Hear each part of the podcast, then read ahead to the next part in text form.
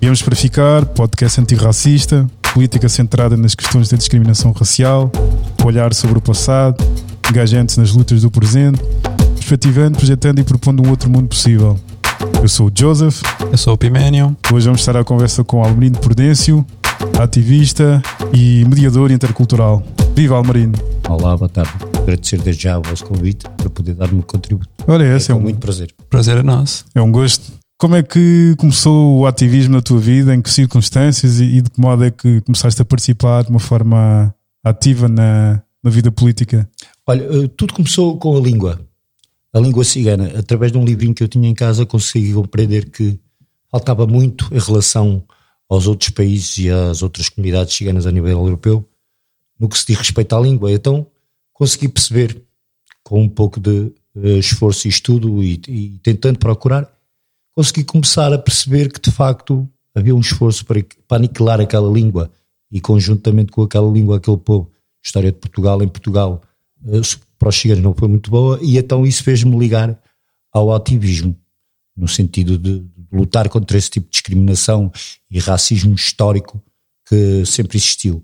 E a língua foi a catapulta, foi o, foi o impulso para, para esta vida ativa de, que tenho como mediador e ativista.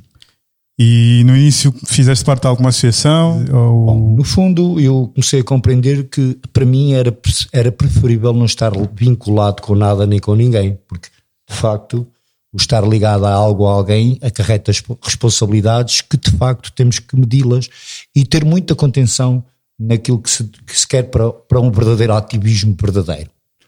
Então, uh, contudo, uh, enverdei por, por onde passava, por onde vivi, que nestes últimos quatro anos foi em Elvas, eu trabalhei há algum tempo com uma associação local, que neste caso é a, a Sílaba Dinâmica.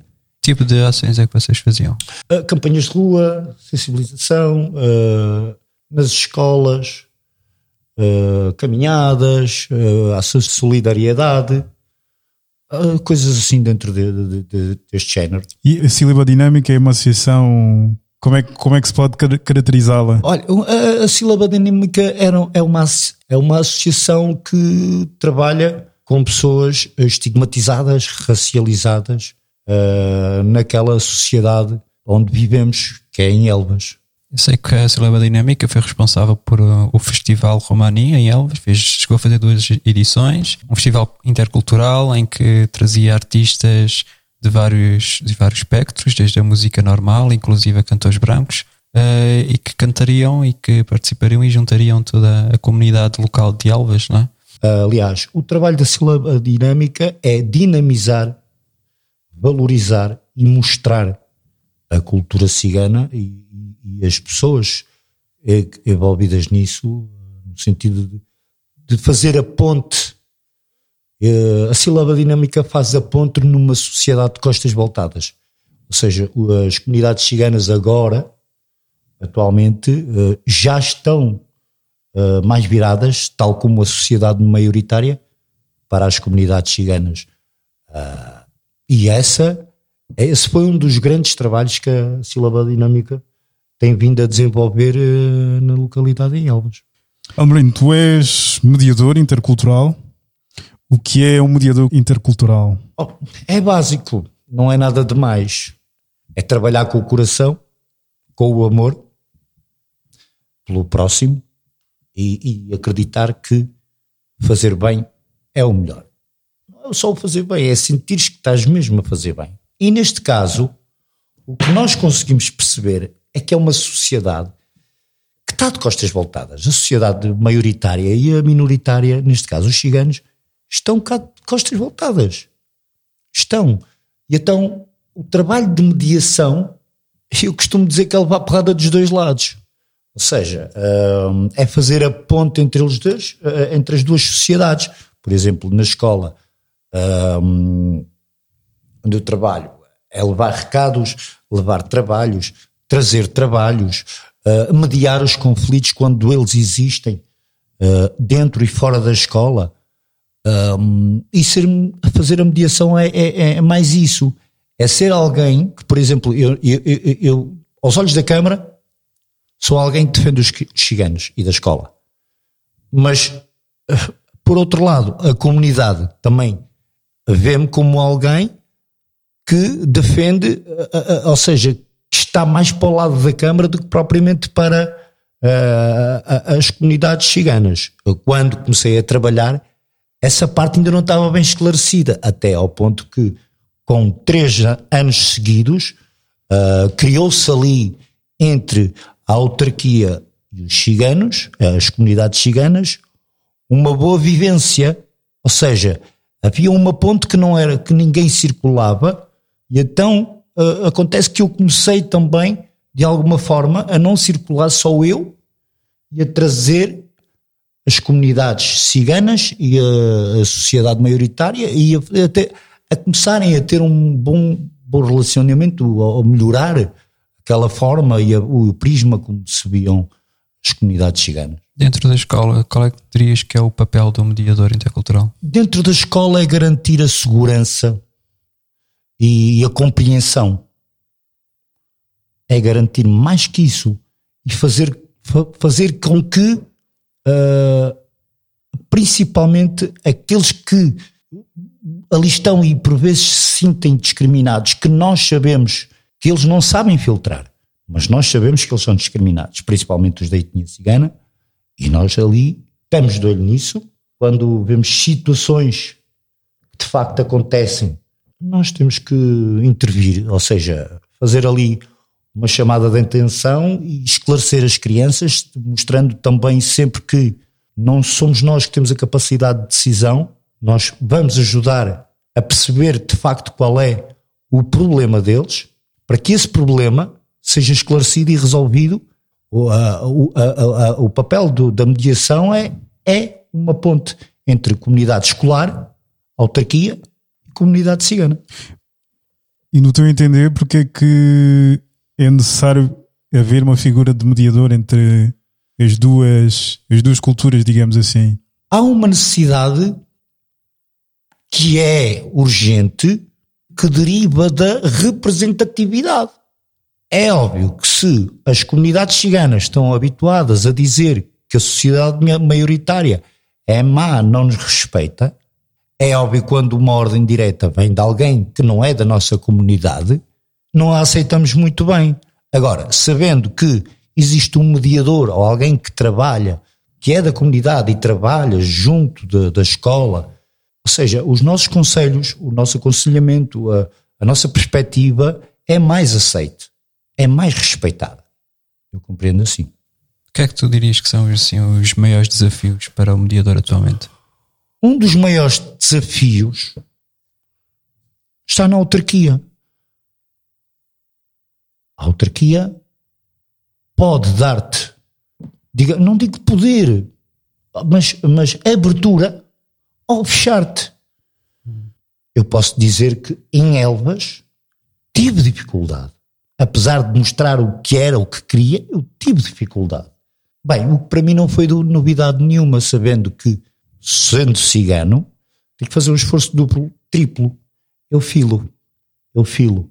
E hoje hum, há aqui uma proximidade muito grande entre as comunidades ciganas, o mediador e a própria autarquia. Ou seja, isto é o diálogo. O diálogo é, ponto, é tudo. Impactos. O que é que tu sentes que já mudou? Então, além, além dessa ponte que já foi criada, como é que tu concretizas assim, esse impacto agora? Como é que estão as coisas hoje? Olha, sem paninhos quentes, aquilo que eu vivi naquela escola era um problema. Quando eu fui para ali havia, havia um bocadinho de tudo o que era menos bom. E eu acredito que houve uma grande mudança nesse sentido. Desde bullying, violência, armas. E aquilo deixou de existir. O impacto é esse. Deixou de existir essas coisas menos más. E mais respeito pela escola, confusões na porta, gritos, eh, porrada. Havia um bocadinho de tudo. E o impacto foi significativo, porque todas essas coisas deixaram de existir. Aliás, eu quando fui para a escola, foi porque havia problemas com as comunidades ciganas. Hoje, não tenho problemas com as comunidades ciganas. Na escola, se tenho alguns problemas, não são os, os, os membros da comunidade cigana que nos causam. Como é, como é que como é que um mediador intercultural, neste caso na área de educação, se vincula a uma escola? Como é que é o processo para, para que haja a presença do mediador intercultural na escola? Eu, por acaso, iniciei na, na, na mediação intercultural através do ACM, Alto Comissariado para as Migrações e a Sílaba Dinâmica. Pronto, no primeiro ano trabalhei como mediador através deles, mas depois entrei num protocolo que havia na Câmara, que era um trabalho, digamos, um, temporário, com uma remuneração não é igual a um trabalho, mas foi assim que eu comecei. E a figura de mediador intercultural hum, tem alguma tem algum estatuto? Não tem. É, embora o governo goste muito e anuncie que, que é algo que deve ter apoio, não sei o quê, não há estatuto nenhum. Então, em que termos é que é feita essa vinculação do mediador para uma, Olha, escola? A, a, mim, quando me chamam, ah, pronto, neste caso, é através de uma associação ou até mesmo pessoa normal e chegar ali, olha, perguntar se precisam de um funcionário, por norma, é ligado a uma instituição, uma organização que fazem essa, pronto, essa. Hum, Portanto, não são contratados como mediadores, efetivamente, são contratados como funcionários da escola que acabam fazendo esse trabalho, é isso? Sim, sim, porque aliás, o próprio governo não tem estatuto de mediador. Uhum. Não há estatuto para os mediadores. E quando a mim me dizem, ah, está aqui o nosso mediador, o mediador, eu digo, não sou mediador, sou um facilitador, porque não tenho um estatuto. Portanto, acho que isso, ainda bem que fala sobre isso, é algo que eu tenho falado bastantes vezes porque o governo não nos reconhece como estatuto de, de mediador. E no teu entender fazia sentido haver essa, haver essa, essa legalização, essa regularização? Faria todo sentido, porque aliás. Hum, no, no, no, processo de integração, uh, perdão, no, no, processo de inclusão das comunidades e das minorias, uh, um, um, dos fatores mais importantes e que é a base, para além da educação, é, é, é a habitação, mas principalmente a educação. E se nós eh, temos uh, tido um bom caminho, nós temos tido uma, uma evolução quantitativa no que diz respeito ao, direcionar-nos com, com o futuro, neste caso a educação. Acho que isso devia ser um, algo que deviam a, a, a, apostar mais. E neste caso, um estatuto era muito importante.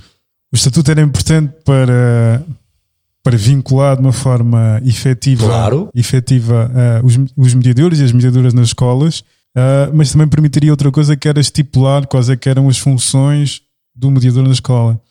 No teu entender, qual é que deve ser o papel do mediador, neste caso na escola? Olha, o mediador, uh, não digo ser imparcial, mas tem que ser alguém que conquista a confiança de todas as pessoas e não só de alguns, não é? Porque a escola uh, não é assim tão bonita como a gente pensa que ela é. Porque temos pessoas a trabalhar há 20, 30, 40 anos e tanto se lhe dá como se lhe deu, haja o que houver, para eles é igual. Então, eu acho que isso uh, tem muita importância porque a, a, escola tem várias formas de ensino. E depois, para além dessas várias formas de ensino, a escola é, tem várias divisões. Para muita gente, a escola só é a sala de aula e Exato. a direção. Exato. Não, a escola de aula, a escola é recreio, a escola é funcionários, a escola é envolvência. É uma comunidade. É muito mais que só ensinar. É, também é o conviver. Toda essa envolvência que, porque de facto as pessoas pensam, ah, o menino vai para a escola e que ali vai aprender. Mas não, o menino lida com outro menino, o menino lida com um funcionário, lida com outro professor, eh, liga com o outro pai, ou o pai do outro menino, com outra menina, com um menino diferente, com um menino especial. Ou seja, a escola, a escola não é só aquilo, a escola é toda a envolvência, porque todos aqueles funcionários que ali trabalham, desde o varredor ao, ao professor, são importantes. E, e, todos eles fazem um conjunto da escola, mas até mesmo nisso há uma divisão. Tu falas então dessa interação toda que acaba por acontecer entre as crianças, entre, entre si, entre as crianças e professores, entre as crianças e funcionários. Uh, que avaliação é que tu fazes sobre a formação dessas pessoas que chegam a estar 20 e 30 até 40 anos numa escola a lidar com crianças? Eu acho péssimo porque uh, reconheço que as pessoas podem até ter muita experiência na área, não é? Mas técnicas de melhoramento eles não se esforçam nem se dedicam. Ou seja, por onde eu tenho passado, tenho visto isso e sei que esse é um problema que atinge vários sítios de, do país. Então achas que faz falta alguma formação na. é pessoal? urgente, é urgente. Em toda a gente, sou o pessoal docente, não docente. Sim, senhora. em toda a gente. É justamente porque não existe esta formação e, portanto, as pessoas não sabem como lidar umas com as outras, que depois criam-se conflitos e daí seja necessário trazer este mediador. Obviamente, obviamente. O que o mediador acaba por ser um bombeiro, digamos assim. É, é. O, mediador é um bombeiro. E na tua opinião, uh, que, que, além de bombeiro, o que é que o mediador podia fazer? Que potencial é que podia ter concretizado? Olha, o mediador precisa de, de, de, de as pessoas que trabalham como eu numa escola deviam de, de ser vistos como, como eu digo mesmo, terem um estatuto onde eles pudessem ter algo palpável e dizer que têm ali algo. Porque um, um facilitador, tu és facilitador, hoje, amanhã, então vais andar a tua vida toda num trabalho precário de facilitador? Quando nós sabemos que, de facto, a importância na mediação na educação, é? e depois é que não só. Atualmente, o governo aposta na mediação na área da educação. É muito importante. Agradecemos. E onde é que fica a área da habitação? Mediação na habitação. Mediação no saúde. Mediação no emprego. Está aqui uma grande lacuna. Falta muito. Mas claro que deve ser um modelo a seguir, a partir dali fazer-se mais. Isto já tem alguns anos. Uh, em Portugal já, já há alguns anos que tem conhecimento disto, mas de facto continua sempre naquela de facilitadores facilitadores. Aliás, por exemplo, grande parte dos funcionários da minha escola, inclusive alguns professores, olhavam para mim como um simples porteiro, que depois limpava ranho, que limpava lágrimas, que curava feridas, que sacudia os casacos, pronto, entendem? Tu falaste que iniciaste esta tua vida eh, no ativismo através de um livro sobre a língua. E já que estamos a falar sobre educação, sobre escola, sobre crianças, como é que está o estado da língua cigana, o romani, ou como não está? Desfacelada, não há. Infelizmente hoje não há ninguém que consiga construir uma frase na nossa língua. Achas que era importante ter espaço na escola? Olha, mais, mais importante que ter espaço para a língua na escola, era mais importante ter espaço na, na, nos manuais para quem é o cigano em Portugal. Como assim? Porque a história do cigano em Portugal eh, praticamente foi formatada. O cigano não conhece a sua história. E quem é que conta essa história sobre. Os poucos livros que ainda restam. E quem é que escreve esses livros? Ou quem escreveu esses livros? Um, em parte. Em parte foram uh, não ciganos. E há muito registro uh, sobre a história.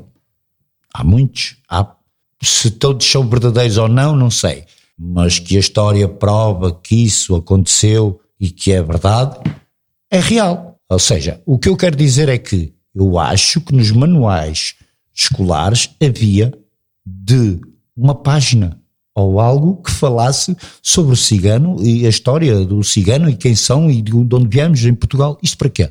Para que o cigano se conheça melhor e para que o não cigano consiga conhecer e compreender melhor.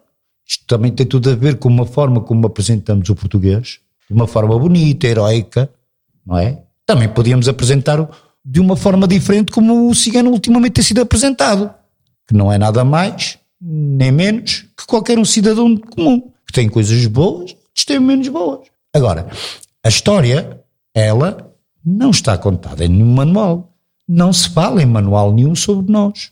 Começa agora ouço falar que começa agora a existirem uh, situações onde falam sobre o ciganito, há uns, as aulinhas de sensibilização que nós fazemos em alguns projetos, mas acho que seria importante falar um pouquinho sobre quem é o cigano em Portugal, quem foi, para que depois as próprias pessoas, ciganas e não ciganas, conseguissem, eh, a partir daí, desenvolver e tirar eh, mais conhecimento. Que, o que é o conhecimento? Para que depois consigamos ter ferramentas para que consigamos conviver eh, em harmonia e respeitar-nos. Que caminhos é que achas que têm que ser percorridos para, para, para isso acontecer? Para que isso acontecer, já nós, nós já temos uma base muito importante, que é o estudo a educação. A educação há bem pouco tempo era um privilégio. Hoje a educação é para todos. Hoje a educação é para todos. E acho que isso é o principal. Mas, se não tiveres habitação, como é que tu podes estudar?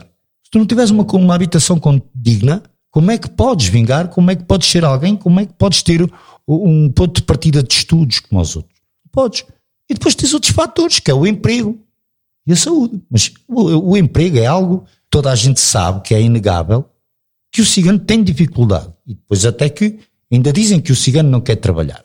O cigano não vive do ar. Alguma coisa tem que fazer para ganhar dinheiro. É? E não viver só de subsídios.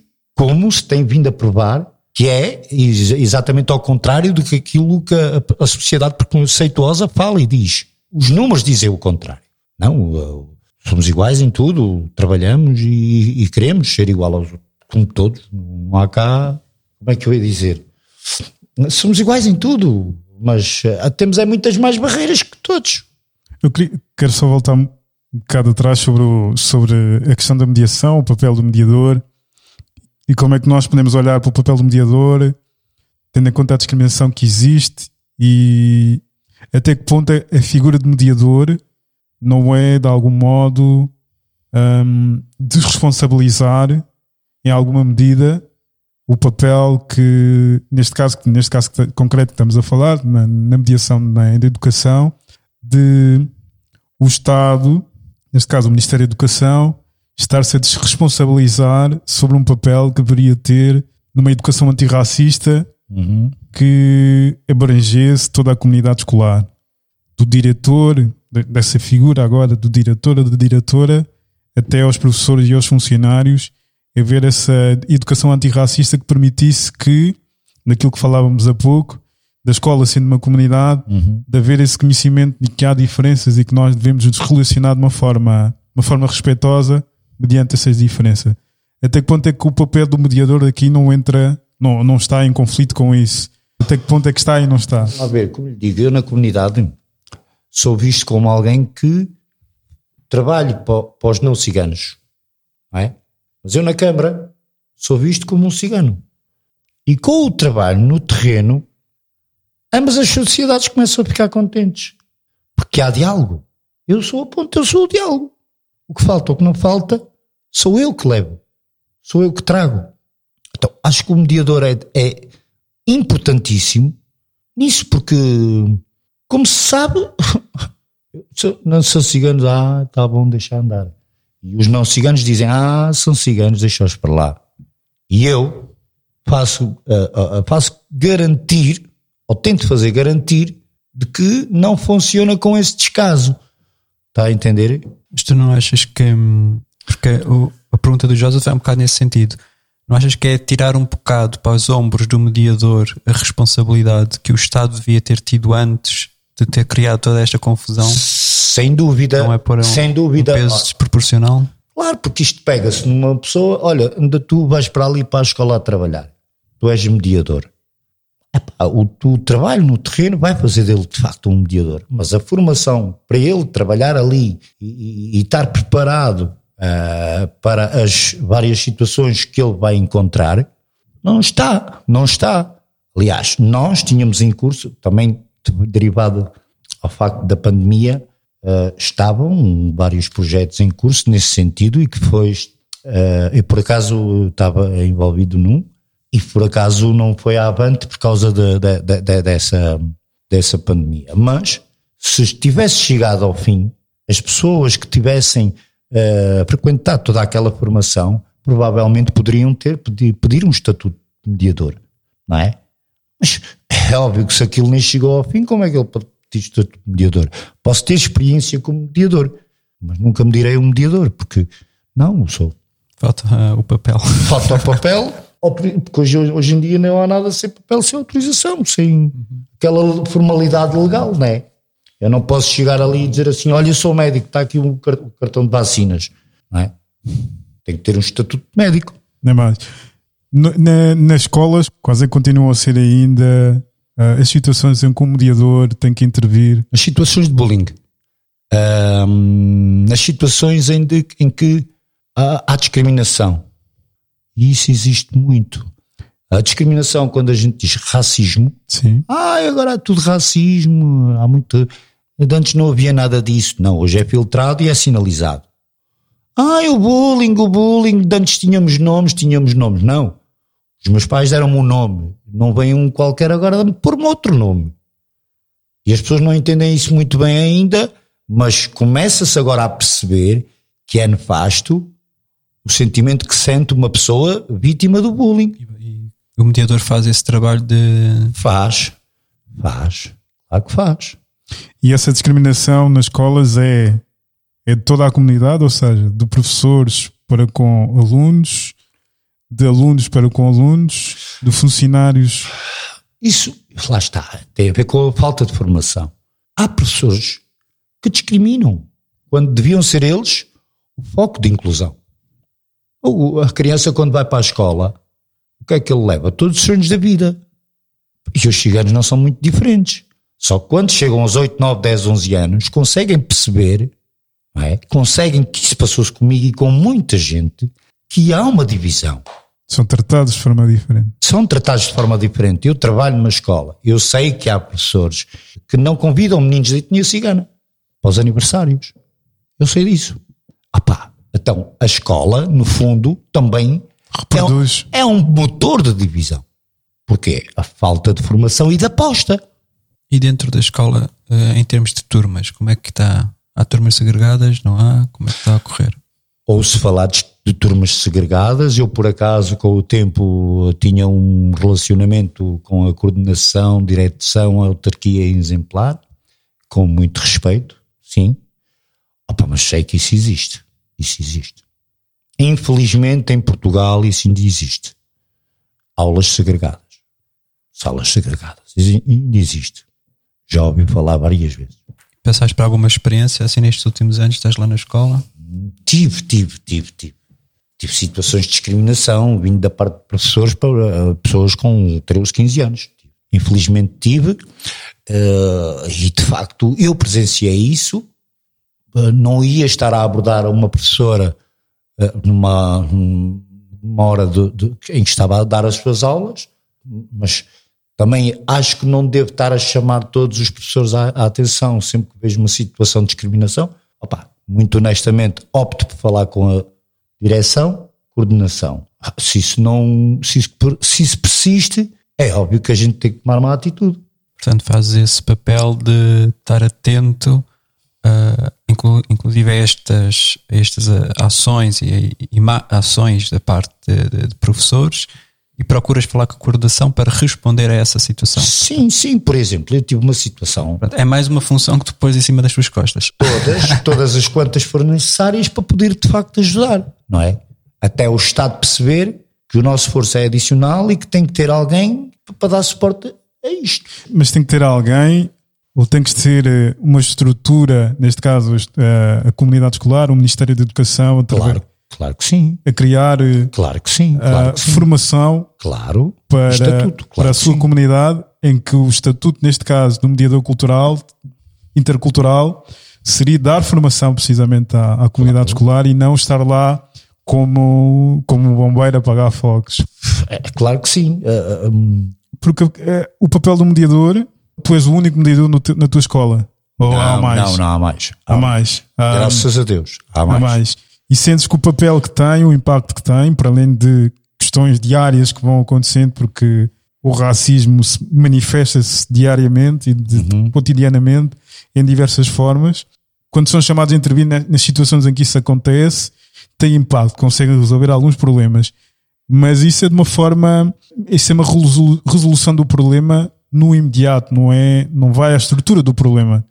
E, a questão, e a questão é se a figura do mediador ah, intercultural, neste caso, serve só para isso, para, para resolver os problemas cotidianos e não se entrasse na questão da, da resolução do problema de uma forma estrutural. Que caminhos é que deveríamos estar a percorrer ou o que é que deveríamos, deveria estar a ser feito para mudar o sentido disso? Em que o papel do mediador intercultural, neste caso, em vez de estar só nas escolas a resolver esses problemas que vão surgindo de discriminação na, na, na comunidade escolar, seja também de, de estruturalmente ir, ir, ir, ir investindo, ir formando para que estes problemas não, não venham a acontecer diariamente. Bom, temos aqui o problema de autarquias. Nem todas aceitam o projeto de mediação que exista.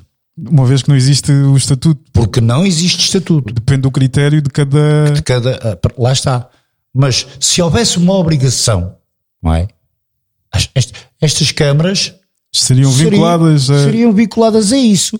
Mas como isto é como quem tu queres, queres, não queres, não, deixes, não metas. Então, imagino que eu tenho só alguém que acho que não gosta de ciganos e enquanto eu ali estiver, não, não meto lá, não, nem, nem trato-os como, ou seja, digo que são, são iguais a todos, mas trato-os de uma forma diferente. Então assim não vamos a lado nenhum, não é? O governo devia de pensar que isto é um problema a nível nacional, não só local, e que todos os locais e todas as autarquias deviam ter a obrigação de aceitar a mediação. É óbvio que não vai aceitar a mediação eh, de ânimo leve, mas o próprio governo devia dar bases para que houvesse mediação, mas uma mediação com formação. É óbvio que nós, ao trabalharmos vários, vários tempos uh, na área, ganhas a formação. Mas, opá, mas eu acho que teres conhecimentos adicionais de alguém que tem estudos para tal é mais importante. É óbvio que, por exemplo, nós temos três mediadores ali na minha escola. Eu levo alguns anos com mais alguma experiência de ativismo e, por fim, de luta antirracista. Ou seja, já não é tão malzinho como qualquer um outro. Já sou a pedra do sapato. Enquanto que o outro, como é que está? Está tudo bem? Está sempre tudo muito bem. E como é que está sempre tudo muito mal? Quando falo com a direção, a autarquia, e eu sou sempre o mesmo chato. Porquê? Porque conheço que existem falhas e aponto-as, mas também dando soluções, não é? Porque sou alguém que trabalha na área e no terreno. Alguns vereadores ou, ou alguém que na, na, naquilo tutela a educação não faz caso. Mas há outros que fazem. E quando eles fazem, é bom para todos. Ah, de facto, podem estar lá dois ou três pessoas, então está tudo bem e está tudo bem. Porquê? Porque são pessoas que estão ali para receber o seu, não têm conhecimento, nem sabem filtrar o que é bom ou o que é mau. Porque isto hoje em dia, ah, mediador, vai, vai, mediador, toma lá para dentro, olha, eu sou mediador. Epá, e andam ali e não sabem decifrar o que é discriminação e racismo, ou xenofobia, ou homofobia, ou coisa qual. Não sabem fazer essas diferenças, compreender essas diferenças. E são colocados ali. Vai, siga, toma. E depois dizem que são mediadores. Fazem o trabalho de mediação, mas não é mediação. Vou ali por estar ali. Porque eu, eu, digo, eu digo que fazer mediação não é só ser hum, imparcial é fazer com que as coisas uh, surjam, que aconteçam, ou, que, ou então que não aconteçam, não é? Por exemplo, há só um conflito, há um desentendimento. Eu não posso tirar partido pelo cigano ou pelo não cigano. Aliás, eu não estou ali para tirar partido por ninguém, nem dar a razão a ninguém. estou ali para perceber o que é que os levou àquele conflito e mediá-lo. Ajudar a mediá-lo. É tão simples quanto isso. Dessa forma, deixou de haver porrada, deixou de haver violência, deixou de haver tabaco, deixou de haver isqueiros. Porque há um respeito, há diálogo, há atenção. Eu não posso ver uma criança a isolar-se. Essa criança que se isola, eu não, eu, eu, se não for naquele dia ou no outro, vou procurar aquela criança. Está ali um problema que grande parte dos funcionários cansados, de 20, 30 anos de trabalho, aquilo é-lhes indiferente. Ali está um problema. E eles continuam a surgir se nós não os procurarmos eh, qual é o verdadeiro raiz daquele problema. Porque aquelas crianças que são vítimas de bullying, que acontece na escola e que por vezes nos fogem aos nossos olhos, têm sinais. Agora imagine uma criança que sabe que, vai para um, que sabe que vai para um local onde vai ser maltratado e se vai sentir mal. Estamos a falar do sítio onde essas pessoas, crianças, se deveriam de sentir seguras, tranquilas. É o último lugar desta sociedade onde eles deviam ter medo ou insegurança. Porquê? Porque grande parte das pessoas que ali estão é apenas para receber o seu dinheiro e mais nada. Então muitos deles estão uh, uh, mortinhos que acabam já o, trabalho deles para, para mandarem aquilo passear, para não querem mais nada que aquilo. Para a reforma, não é? Fartos, fartos, fartos. Pois, mas enquanto não vou para aquela reforma, uhum. vocês não estão a ver o que as crianças sofrem com a má vontade e, e a fartadela que têm daquilo. É brutal, é brutal. É isso, até extrapola a questão da formação. Acho que também tem aí um bocado a vocação, não é? Pessoas claro que sim, para mas a vocação, trabalho com crianças não só, sabem oh, lidar com oh, elas. Eu não eu, eu posso não gostar de amarelo ou de vermelho, Mas se tiver que trabalhar num local e respeitar o amarelo ou o vermelho, é esse o meu trabalho. Os trabalhas com o azul. Eu sou benfiquista, vamos pôr a trabalhar com o azul. Pronto, vá, é de azul que pinto. E eu pinto de azul. Se é para isso que eu estou ali. Infelizmente, temos muitas situações dessas que depois, claro, depois crianças nem querem ir para aquelas escolas. Natural. Então se vai levar com aquela pessoa que ali está. Natural. Mas também o mediador depois faz um policiamentozinho também. Quando o mediador sabe filtrar o que é discriminação e, é, e essas situações, chama-os a atenção. Se não pode fazer isso. E depois fala-se com a coordenação, direção. Aquilo não pode acontecer. E quando isso tenta acontecer novamente, reclama-se. Esqueixa. Há muita forma de nós metermos um travão nisso. Quando amamos aquilo que fazemos. Porque senão é mais uma situação. E ela arrasta-se, ela persiste. Há esse trabalho diário que é necessário fazer, porque infelizmente a discriminação continua a acontecer. Hum, mas no teu entender, que papel é que têm as associações, os ativistas, das, das organizações antirracistas no impulsionamento da criação de uma, de uma, de uma formação antirracista que, que, que vincula, que obriga o governo, porque de outro modo não será, obriga o governo a que tenha um plano de, de formação antirracista presente nas escolas. Temos pedido isso. Temos pedido isso. É, pá, é óbvio que pedir algo antirracista é só quem conhece a matéria antirracista. Caso contrário, limita-se, pronto, e vive bem. Claro, quem tem um conhecimento antirracista não pode ser mansinho nunca, tem que apontar, apontar a realidade do problema. Eu não estou para agradar a gregos ou troianos, eu estou ali para fazer aquilo, ponto.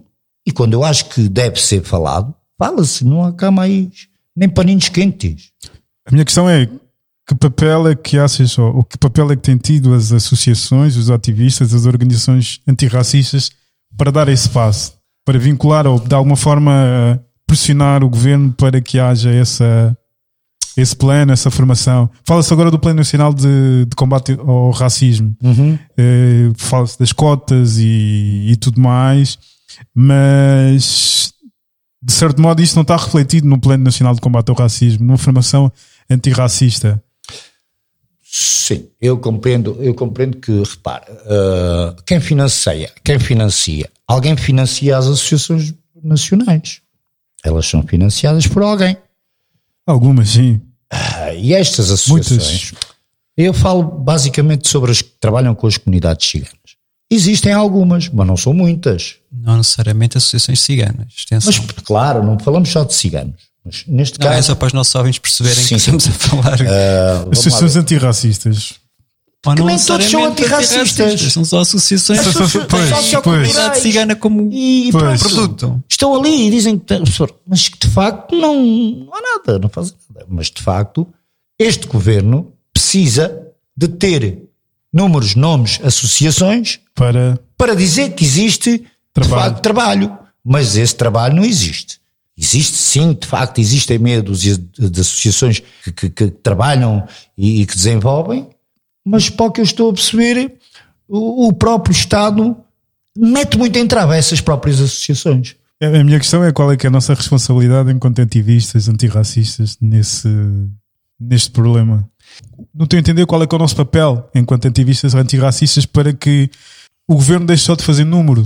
Uhum. Supostamente há um trabalho, mas, não, mas tu que estás no terreno, tu que estás todos os dias nas escolas e vês o trabalho que é necessário fazer, qual é que achas que deve ser, ou qual é que achas, qual é que, achas que deve ser o nosso papel enquanto, enquanto, enquanto ativistas, ativistas antirracistas? O nosso papel é continuar sempre a sinalizar as situações quando as vê. Eh, porque infelizmente ou não as sabem filtrar ou minimizam-nas.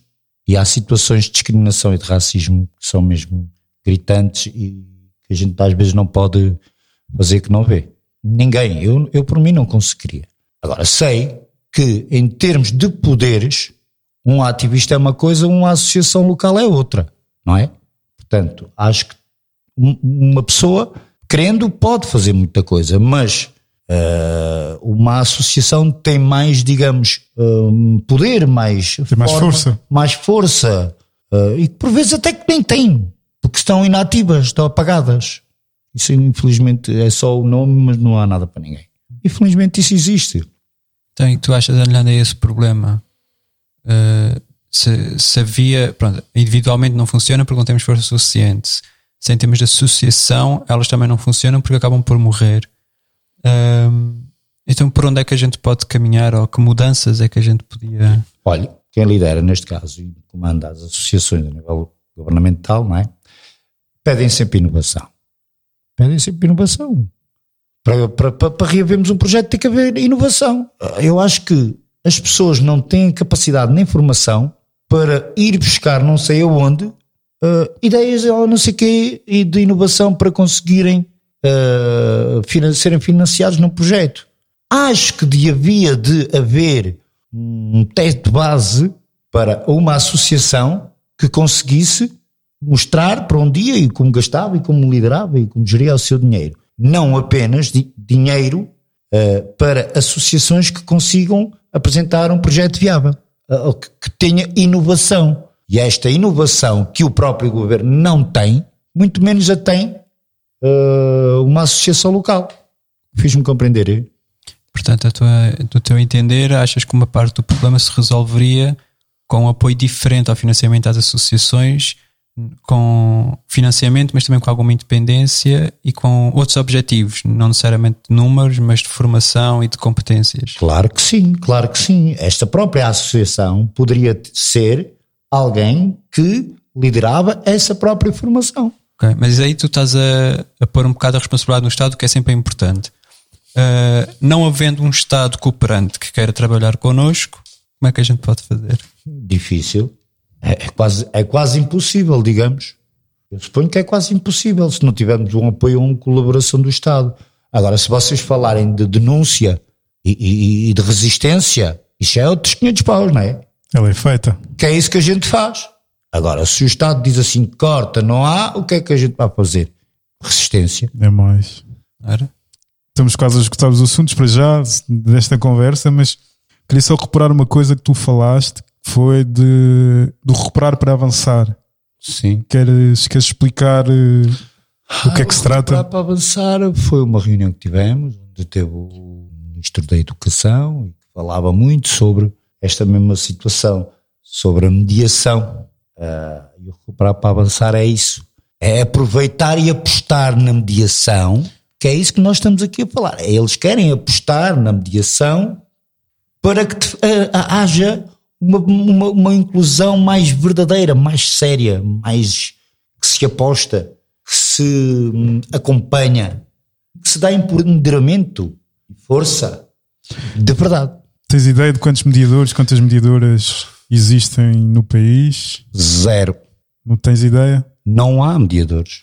Ou com o papel de mediador? Há, há muitos. há muitos. Há muitos, isto é. Agora começa a haver mais. Mas ao certo, ao certo, não, não sei. Mas posso lhe dar aqui uma ideia. Repare. Podes-me tratar por tu. Já sei. Eh, eu estive no Palácio da Foz, quando da assinatura do protocolo com o governo dos mediadores e como deves imaginar, há muita autarquia, mas só sete é que aderiram. Só sete é que aderiram. Continua a haver essa negação, não é? Claro, o problema não é institucional, é estrutural. A instituição, governo, diz sim, apoio. E depois a Câmara, já não é a Câmara, é as pessoas que mandam na Câmara, que já passa a ser mais estrutural, eh, sistémico, que não só mesmo o fator de ser uma, uma instituição que está habituada a ser racista e que vai fazer isto assim, assim, assim. Não, tem nada a ver. Tem a ver também, por vezes, com as pessoas que lideram, que têm o poder e a capacidade de decisão, que também nos fecham e dificultam. Certo? Certo. Então, se não faz ideia de quantos mediadores, quantas mediadoras existem pelo país, não faz ideia de que diálogos aqui há entre. Sei que existem, sei que existem porque eu vou tendo diálogo com alguns, mas como lhe digo, mediadores, mediadores. Como te digo? Meia dúzia, como te digo, meia dúzia. E depois, claro, existem, tal como eu, algumas, algumas, boas, algumas dezenas largas de facilitadores, digamos. Com, o papel de... Com papel de mediador, mas com um estatuto de facilitador. Na tua escola disseste que há mais do que um mediador, mas são todos ciganos ou também... Uh, começámos com a mediação, fomos dois, através do ACM e da silabodinâmica, num ano. Mas já lá tínhamos uma, uma, uma, uma, amiga nossa que também fazia, digamos, mediação, não é? Mas que já lá trabalhava. Uhum. E nos outros dois anos a seguir, lá ficámos uh, três, três indivíduos de etnia cigana a trabalhar numa escola básica, uhum. do primeiro ao quarto, ao quarto ano, e na escola de cima tínhamos mais um cigano a trabalhar na escola até ao nono ano. E agora, graças a Deus, colocámos mais a etnia cigana para trabalhar também com esse nosso colega no ciclo. E tem uma particularidade do que é uh, muito bonita, do que é a colaboração, a compreensão e a boa vontade. Repare, nós hoje temos lá um mediador novo, digamos, vá, e por acaso o moço teve uma fatalidade de lhe falecer alguém de família. E nós, como cultura, temos várias uh, coisas da nossa cultura, inclusive o luto. E o moço tinha que vestir luto. E ele estava-se a sentir um bocado constrangido, porque o luto uh, requer chapéu, barba, uh, essas coisas. E o moço estava um bocado reticente, não é? Porque ir com aquele aspecto ali trabalhar, e de facto temos na autarquia pessoas maravilhosas fizeram chegar à, à, à presidente e ao vice essa situação eh, e aconselhámos que até que era bom. E a senhora tentou perceber eh, até que bom, eh, é, é, é bom porque depois as próprias crianças uh, começam a associar com normalidade o luto, que é algo característico ainda nosso. As barbas que começavam a crescer com o tempo e as crianças acompanhavam essa evolução e para verem isso com normalidade. E a senhora disse: Ah, excelente, isso é bom? É. Então, metam-no lá a trabalhar. Lá estão a trabalhar. Ou seja, há uma abertura. Quando há uma abertura através do diálogo, é tudo é bonito, tudo acontece. Quando as autarquias não são racistas. A questão da vontade política aí, né? Certo, a vontade política que por vezes não tem nada Ou a ver não, com o partido, vontade. mas é com o militante do partido, não é? Porque racismo, tanto há da esquerda como para a direita, isto é tudo igual. A gente já sabe, não é? Sim, o racismo está lá todo. Pois, mas imagino, agora, o governo diz é uma assim: capa branca as autarquias que quiserem podem ter lá mediadores. Epá, houve autarquias que pegaram nos mediadores com, os, com todas as bases para ele poderem desenvolver. E o resto? Queres ser mediador? Sim, então vá, põe-te ali na porta. Tu és o nosso mediador. É, é por muitos, muitos, muitos deles pensam que somos as seguranças. Estamos ali à porta para o outro navio e não é mais nada. Só vê nisso. Então, como é que só sete, seis ou sete autarquias é que aceitaram e deram condições para que pudessem fazer uma verdadeira mediação na área da educação, que foi só no que se focava. Não há mais nada. E eu já abordei várias vezes esse Sim. tema. Ah, não, é. Não importa. Pronto, a gente também diz assim: eu não posso ter tudo, eu não posso virar o mundo de um dia para o outro é isto que tenho, é nisto que eu me foco, é nisto que eu me baseio, é nisto que eu luto, é nisto que eu ajudo. Na escola, na escola onde, onde estás, é, é de que. Qual é que é o ciclo? É primeiro ano. Primeiro, do primeiro ao quarto ano. Do primeiro ao quarto ano. São um, quantas crianças lá? Ah, aquilo também tem pré-escola. Ali passam por nós garantidamente 400 crianças. 400 crianças. Já é qualquer coisa. É muita criança. É para o primeiro ciclo? Não, o primeiro porque, ciclo e, não, só, de, só de crianças do primeiro ao quarto ano temos aí 250 mais ou menos. Depois é que vêm de outras crechinhas e passam lá também para almoçar e essas coisas. Temos lá uh, o refeitório e vão lá muitas crianças também, mas constantes temos lá 250. Está a ser quase 300. Nossa. É, é muita, muita criança. criança. Ui, é muito ranho, é muita porrada, é muito choro. muito amor, muito amor, muita ternura também. É, é olha, digo-nos uma coisa: é algo que colmata é, é estas. É porque a gente, quando lidamos com adultos, conseguimos perceber a maldade e o, o que a pessoa é. E a criança depois dá-nos um abraço, um carinho, independentemente de filho de quem é ou de quem deixa de ser Apaga, apaga muita coisa. É revigorante. Tu, aquele abraço, aquele carinho, aquele beijo, que infelizmente não conseguimos, não podíamos nesta, nestas últimas fases, embora gostasse muito. Né? Mas pronto, um abracinho, um carinho. Um... Alimenta. Alimenta e dá muita esperança, dá muita força. muita força. Nada como uma criança a mim fascina-me. Depois eu, posso, eu às vezes em brincadeira dizia que era um felizado e sou. Trabalhar naquilo que gostas de fazer não é para todos. Eu, graças a Deus, gosto muito do que faço. É assim que tem que ser. Gosto muito do que faço. Almerindo, a conversa já vai longa. Como é que olhas para a formação da comunidade cigana nos últimos tempos? Como é que tens. Evoluiu muito, que graças a Deus uh, posso lhe dizer que assisto aqui a um avanço quantitativo muito grande. Uhum. Muito, mas muito grande. Desde 2013 para cá, uhum. Tivemos uh, muita gente a formar-se, mas depois, infelizmente, colocação é mais um problema a nível nacional. Ou seja, uh, há muito esforço, há dedicação, mas ficamos só com os, com os, os doutoramentos e com os, e as licenciaturas e o resto. E que importância tem esse, esse avanço dos últimos anos? Todo, toda a importância do mundo.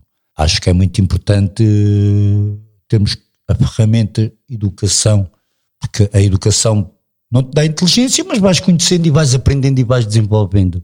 É tudo na vida. A educação é tudo na vida. E acho que para nós é a melhor arma, é o conhecimento. Porque como é que vais para uma guerra sem armas? Isto é uma guerra, é uma guerra.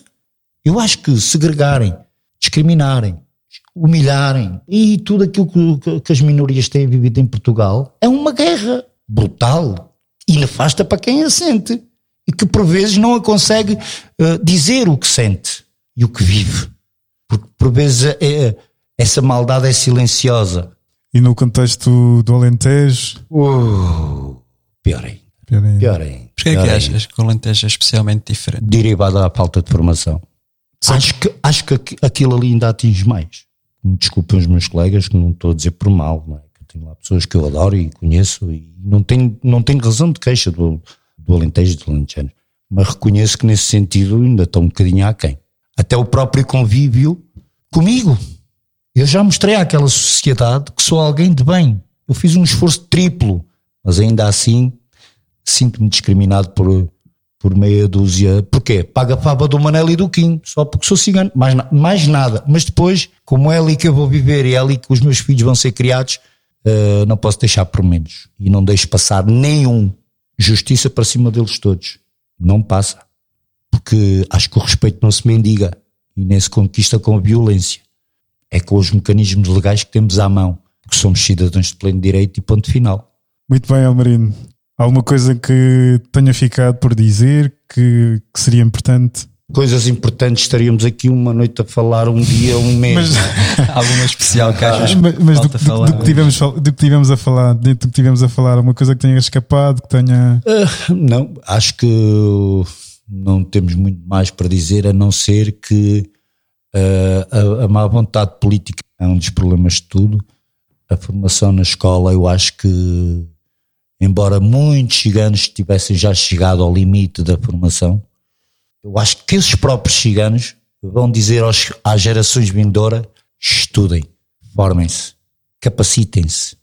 Sabemos de antemão que, que esta sociedade é muito competitiva tu temos, tem, acho que é importantíssima a formação e na, a, a educação é muito importante. E foi assim mais um episódio do para Ficar, falarmos sobre mediação, falarmos sobre mediação escolar, falarmos sobre a importância da memória histórica e de, de contar a história. Falámos sobre os desafios do mediador e do impacto da mediação nas escolas. Falámos do estado da arte, da vontade, da má vontade política atual, quer autárquica, quer nacional, quer a nível eh, institucional escolar. Do papel, sobretudo, do mediador, ou do não papel do mediador, em termos formais, da sua existência e da importância que seria, que seria haver essa, esse reconhecimento legal e também um olhar crítico sobre o seu papel diante do contexto da, do, do racismo estrutural. Ok, foi mais um episódio então. Foi mais um episódio do Viemos para Ficar com o Almerino Prudêncio. Muito gosto, muito obrigado. Meu obrigado. Saudações antirracistas a quem nos ouve. O Viemos para Ficar volta em breve com mais uma conversa. Até Viemos lá. para ficar.